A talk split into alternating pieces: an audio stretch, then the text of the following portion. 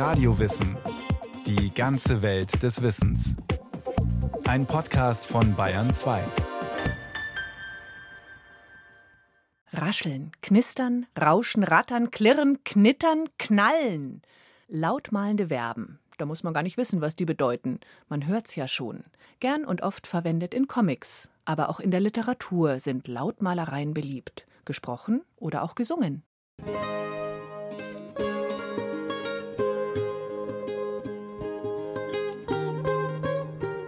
Ritze, Rotze, Ringelratz, zwei Miezeschwein, ein Grunsekatz. Hopp, hopp, hopp, Pferdchen lauf Galopp. Das Kälbchen tippelt durch das Gras, das Schwälbchen gibt beim Fliegen Gas. Ferkel, Ei und Ferkel zwei, wer nicht fehlt, ist mit dabei. Uff, Peng, Zisch, Boom. Das Wälbchen hat an allem Spaß, mein Sälbchen sehnt sich nach Eklas. Zack, boing. Kinderlieder, Comics, Abzählreime, Slamtexte.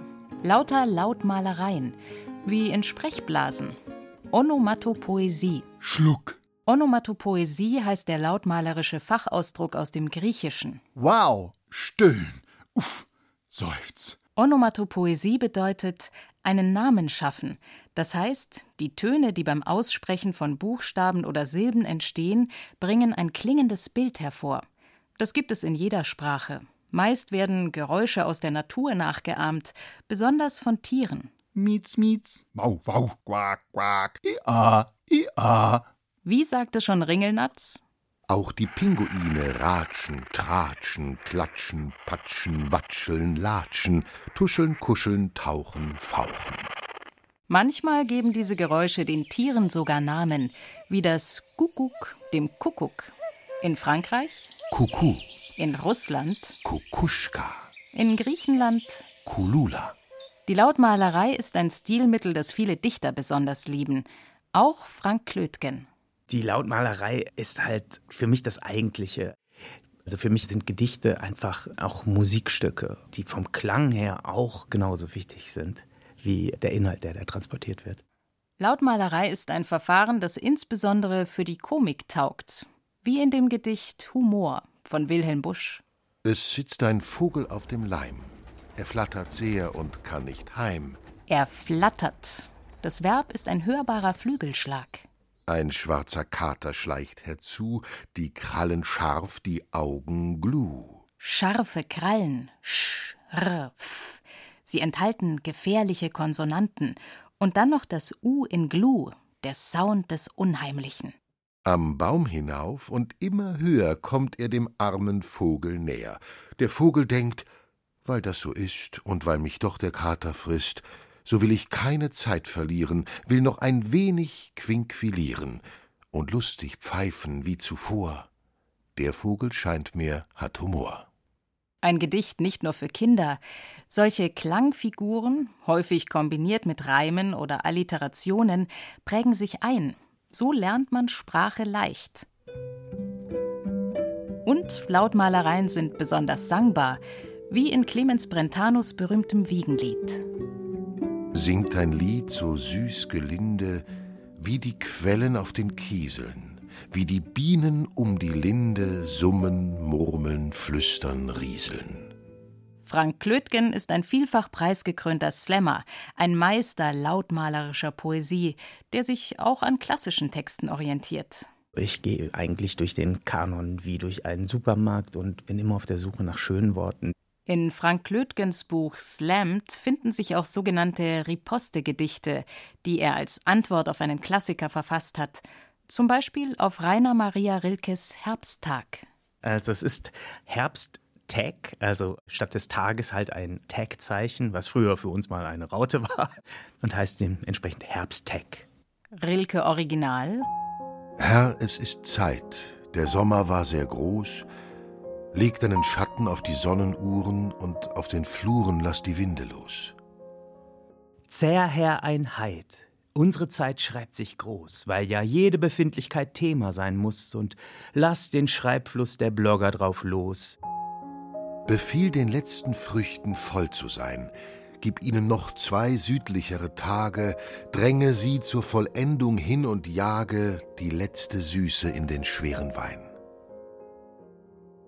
Jedem Laut erlaub laut Endung ein Vollwort zu sein. Gib allen Glauben an eigenen Geschichten, lass die Spuren zum öligen Ich sich verdichten und füll mit Geheule die Fässer für Wein. Wer jetzt kein Haus hat, baut sich keines mehr. Wer jetzt allein ist, wird es lange bleiben, wird wachen, lesen, lange Briefe schreiben und wird in den Alleen hin und her unruhig wandern, wenn die Blätter treiben. Wer jetzt noch nicht drin ist, der kommt nicht mehr rein. Muss allein mit den Eltern im Facebook-Chat bleiben, kann EMA zum Thema nur lamen Kram schreiben und wird App umrauscht alleine sein, nicht checkend, was die anderen treiben. Sprache und Musik, Text und Ton, die Beziehung zwischen ihnen ist eng. Oft entsteht beides sogar gleichzeitig. Wenn Frank Klötgen dichtet, denkt er immer schon an den Vortrag. Ich schreibe sie eigentlich quasi schon laut. Eine Art von Rhythmus im Vortrag ist mir immer schon dann präsent. Also ich lerne die fast schon auswendig beim Schreiben. Laute, die Sinn machen. Deshalb verstehen sie bereits Neugeborene. Sie nehmen die Melodie und den Rhythmus wahr, Modulation und Stimmklang, und sie spüren ihre emotionale und atmosphärische Wirkung. Aktuelle neuropsychologische Forschungen zeigen, Musik und Sprache werden in denselben Gehirnregionen verarbeitet.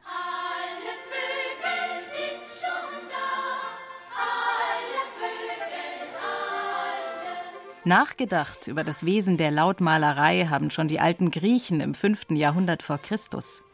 Fügen sich die Lautgestalten der Wörter ganz zufällig zusammen oder spiegelt der Klang eines Wortes auch seine Bedeutung wider? Und sie fragten sich, ob eine Dichtung nur mit ihren Lauten und Tönen eine bestimmte Wirkung erzielen und etwas aussagen könnte. Ovid hat das probiert. Sein Gedicht tut, als ob Frösche quaken. Quam vis sind sub aqua, sub aqua maledicere temptant. Obwohl sie unter Wasser sind, versuchen sie unter Wasser zu lästern. Quack, quack, quack. Decker, Decker, Black und Decker. Lidl lohnt sich. Jederzeit griffbereit. Black und Decker, Black und Decker, Black und Decker, Black Lautmalerei ist heute omnipräsent. Sie findet sich in der Werbung, in Chatforen des Internets, aber auch bei moderner Kunst wie bei Pop Art. Als eigene Kunstform ist sie schon mehr als 100 Jahre alt. Das erste Kunstwerk der Lautmalerei in deutscher Sprache schrieb Paul Scheerbart 1897. Hier sein Gedicht Kikakuku. Kikakuku coralaps. Viso colipanda opolosa. I passati i fuo. Kikakuku proclinte pete. Paul Scherbart war ein skurriles Talent. Er zeichnete, schrieb wissenschaftliche Abhandlungen, Romane und Gedichte. Mit seinen Lautgedichten wollte er dem Wunder der gesprochenen Sprache nachspüren. Nicht nur zur Unterhaltung und Zerstreuung, sondern um das Bewusstsein für Sprache zu schärfen. Charakter ist nur Eigensinn. Es lebe die Zigeunerin. Fast 20 Jahre nach Paul Scherbart griff die Künstlergruppe der Dadaisten die Lautmalerei auf. Dada, auch dies ein lautmalerisches Wort, entstand 1916 in Zürich und war alles andere als Kinderkram. Dada entstand unter dem Eindruck der Gewaltideologien der Moderne, begleitet vom Kanonendonner des Ersten Weltkriegs. Dada trat an gegen Autorität, Disziplin und Moral, Werte, die unglaubwürdig geworden waren, weil sie sich als kriegstreiberisch erwiesen hatten. Hugo Ball, der Begründer der Dada-Lautdichtung, und sein Gedicht Karawane. Karawane. Jolifanto bambla o falli bambla, grossi gampfa habla horem, egiga goramen, Higo bloiko russula huiu, hollaka hollala, anlogobum. Nonsens. Das war zu Zeiten von Dada Sinnverweigerung, Protest gegen Wahnsinn, vor allem den Wahnsinn des Krieges. Für Frank Klötgen, im Frieden aufgewachsen, hat Nonsens inzwischen eine andere Bedeutung. Und zwar ist das dann die volle Konzentration auf den Laut. Also ein Nonsensgedicht macht doch Sinn, aber rein im formalen Sinne. Da ist es umso wichtiger, dass wirklich alles stimmt bei der Aneinanderreihung. Also natürlich ist da ja der Spielraum groß. Also wenn man keine sinnvollen Silben benötigt, dann bieten sich ja scheinbar alle an. Aber das stimmt dann in dem Sinne gar nicht, weil dann eignen sich doch nur ein paar. Und selbst wenn man sie selbst erfindet, gibt es für manche Zeilen einfach nur die eine passende Silbe, die dorthin muss. Und das ist dann eigentlich eine Architekturaufgabe, die der Dichter da leistet, die genauso schwierig ist wie Sinn zu verdichten. Carvenzig blass der Avenhum. Karwenzig blass der Avenhum, over Pickwick Kastel, da einsamst klamm in Pedersmann, im Blottschreif durch der Astel, sei Wünschpuls purgelt fahchter sich, und kräwärts ziert sein Nassen, da hebet sich der Mann und richt, No kommet das den Kassen, no kommet he, no kommet he, und all des Britzback bämst ins Schnee. Der Zahn nimmer fassen. Frank Lötgen ist mit seinen Gedichten ein Jahr lang um den ganzen Globus gereist und hat sie unter anderem auf Madagaskar und den Seychellen vorgetragen. In dem Augenblick ist es halt dann sehr wichtig, seine Verse auf die musikalische Ebene reduzieren zu können. Ich habe das als Einleitung immer auf Englisch erklärt, worum es gehen wird. Und tatsächlich, ich kann mich erinnern, in Ägypten, da hatte ich einen Text vorgetragen, wo ich dann vorangestellt hatte, es geht ums Abschiednehmen, auch um das Leute im Laufe des Lebens wegsterben, die einen bedeutsam waren. Und allein aufgrund der Einleitung und der dann von dem Gedicht transportierten Stimmung begannen dann die ersten Tränen zu rollen obwohl natürlich eigentlich niemand den Text verstanden hat. Spiel und Ernstzeug. Eine Charakteristik von Christian Morgenstern, die auch auf Frank Lötgens Werke zutrifft. Morgenstern war Schriftsteller, Journalist, Übersetzer und Dichter. Seine sprachkomischen Humoresken wie die Galgenlieder und Palmström machten ihn zum König der Groteske. Er starb 1914 am Vorabend des Ersten Weltkrieges. Er hatte die Krise zuvor erlebt, das bedrohliche Wettrüsten der Großmächte, die Kriegsschwadroniererei Wilhelms II. Palmström, das nachdenkliche Individuum, Morgensterns alter Ego, wird von den Zeitläuften brutal überfahren und kommt zu dem Ergebnis: Nur ein Traum war das Erlebnis, weil, so schließt er messerscharf, nicht sein kann, was nicht sein darf. Sein darf und muss aber der gausternde Flügelflagel, Morgenstern setzt der gepanzerten Virilität seiner Zeit das Kind im Manne entgegen.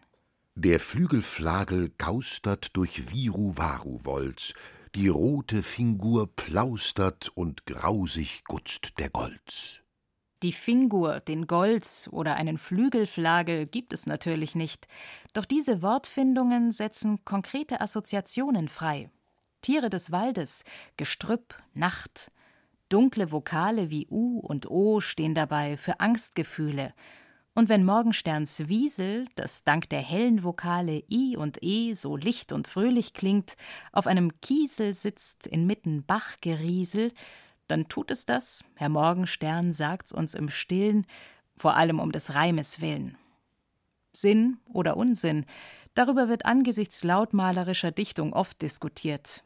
Morgensterns berühmter Lattenzaun hat dabei durchaus Logik.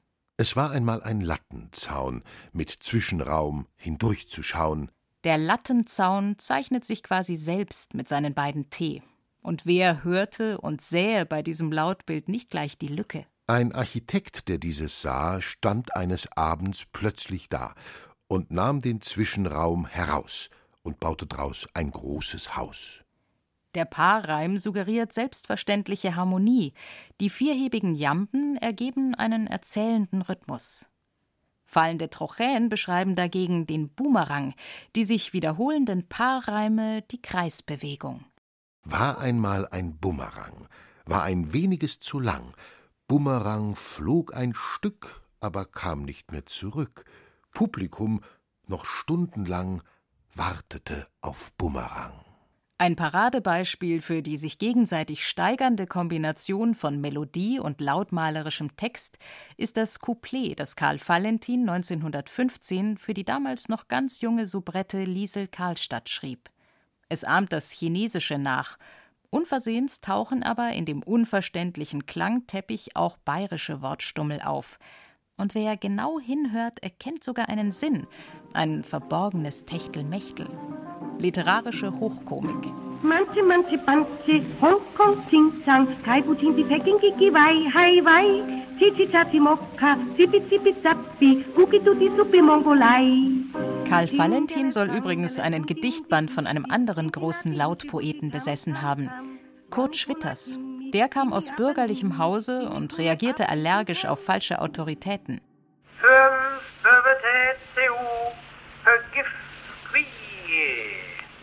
1921 begann er mit der Ursonate, einer Sonate in Urlauten.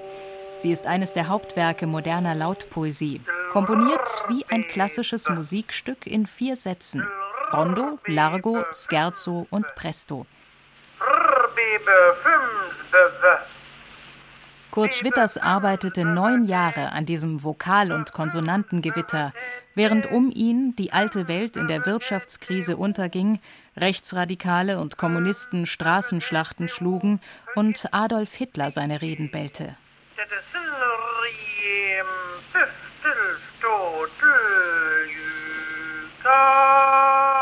Ottos Mops. Ottos Mops trotzt. Otto Fort, Mops, fort. Ottos Mops hopst fort. Otto, so, so. Wegen ihrer Komik war die Lautdichtung beim Publikum zwar beliebt, hatte es aber immer schwer, ernst genommen zu werden. Sogar der österreichische Schriftsteller Ernst Jandl wurde oft als bloßer Sprachclown missverstanden. Dabei behandelte er häufig sehr ernste Themen.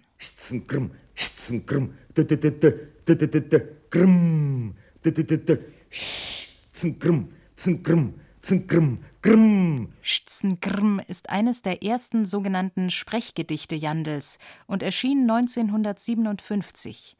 Das Gedicht besteht aus den Konsonanten eines einzigen Wortes, dem Schützengraben, aus dem alle Vokale entfernt wurden. Die Konsonanten setzen sich so zusammen, dass sie an Maschinengewehrsalven oder Granateneinschläge erinnern und ein lautmalerisches Bild des Grabenkriegs zeichnen.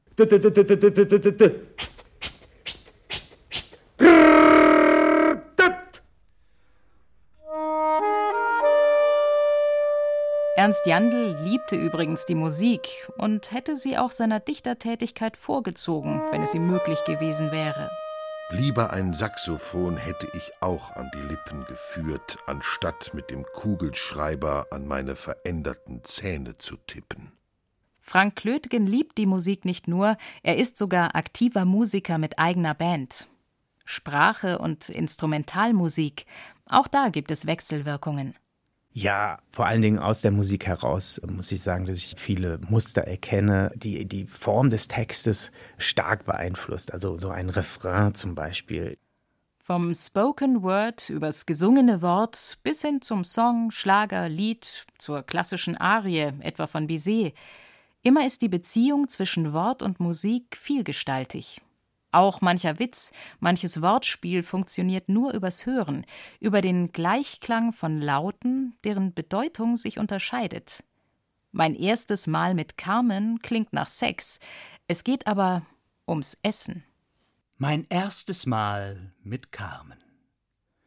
Ich schneid aus halbwegs gelungenen Kalbsteaks ihr eine mundgerechte Portion, für mit der Gabel sie ihr zum Schnabel und schreite lustvoll zur Degustation, denn allein beim Kauen ihr zuzuschauen ist der Profanverköstigung hier wert, denn höchst apart ist ihre Art, mit der sie Speise und Getränk verzehrt. Ja, ich glaube, ich bin da ein bisschen ein Blender. Viele Leute sagen so, Frank Lötgen, der schreibt richtig so, wie die Klassiker schreiben. Das stimmt gar nicht. Ich benutze eigentlich nur Versatzstücke und sprenge die Sequenzen so oft, dass mich da auch schon Menschen, die es wirklich ernsthaft angehen, schon angegriffen haben.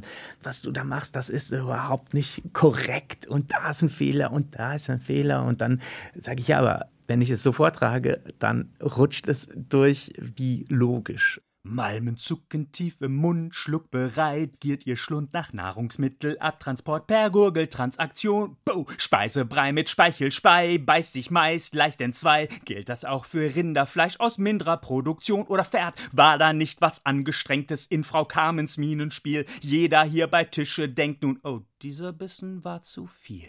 Ich meine nicht so ein Lapsus wie ein Wort falsch zu betonen, nur des Rhythmus wegen. Solche Sachen, da kräuseln sich mir auch die Zehennägel, aber ich benutze gerade die Metren sehr, sehr frei. Das ist halt auch so für mich manchmal eine Frage von Tempo aufnehmen. Also so ein Kreuzreim hat für mich eine ganz andere Bedeutung, allein schon für den Text, was man da transportieren möchte, als ein Paarreim zum Beispiel. Und ich wechsle da wirklich nach Bedarf. Apropos Paarreim. Virtuos gehandhabt in Frank Klötgens Frauengedicht Das Kleid für Frau Eleanor. Ein Text über die Schönheit textilen Handarbeitens. Aus einem Themenkorridor, der nicht so oft bearbeitet wird.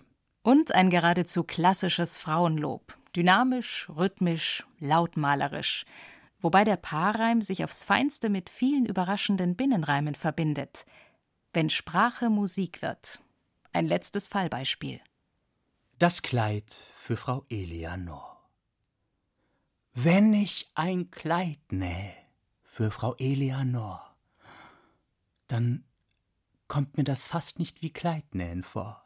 Denn für Durchlaucht gebrauch ich ja ausschließlich Tuche, die durchaus als Handschmaus und auch vom Geruche dem Sinnen tief ein Tauchgrund sind. Für solche Haptik, man, da würd ich auch blind. Das ist von Tastsynapsen hergebebter, fein durchwebter, nie erlebter Finger, spitzfühligster Anfasskomfort. Und deshalb kommt's mir auch fast nicht wie Kleidnähen vor. Für gewöhnlich bestöhn ich Beschwerlichkeiten, beschwer mich ob unschöner Kernarbeitszeiten, zumal ja auch mein Stundenlohn der Schrundenproduktion zum Hohn. Und das ist kein läppischer Kurzzeitverdruss, kein Hey na du, wie nett's denn so? Muss ja, ne, muss, sondern so, dass man bei jedem Einfädeln denkt, ob man nicht schon zu lang an der Nähnadel hängt. Aber wenn ich ein Kleid nähe für Frau Eleanor, da gibt's ja kein Oh mehr, da gibt's ja nur Oh. Klar, manch Blödjan blökt, ey, die Braut hat halt Zaster. Doch hier geht's auch um Haut einen ehrenerblasster Teint. Von alabasterner Seide, ein. Hey, lass mal den Straster Welt das da Geschmeide, dreifaltig gealtert, untadelig und überdies noch adelig, da freuen Nied und Nadel sich, zu solchem Festakt geladen zu sein. Wow, haben wir ein Schwein, wer konnte das ahnen, dass wir im Verein solchen Körper umgarnen, dazu noch mit Tuche von edelstem Feinschnitt, nach sowas gieren, garne, gurn gerne um Eintritt, ja wenn ich ein Kleid nähe für Frau Eleanor.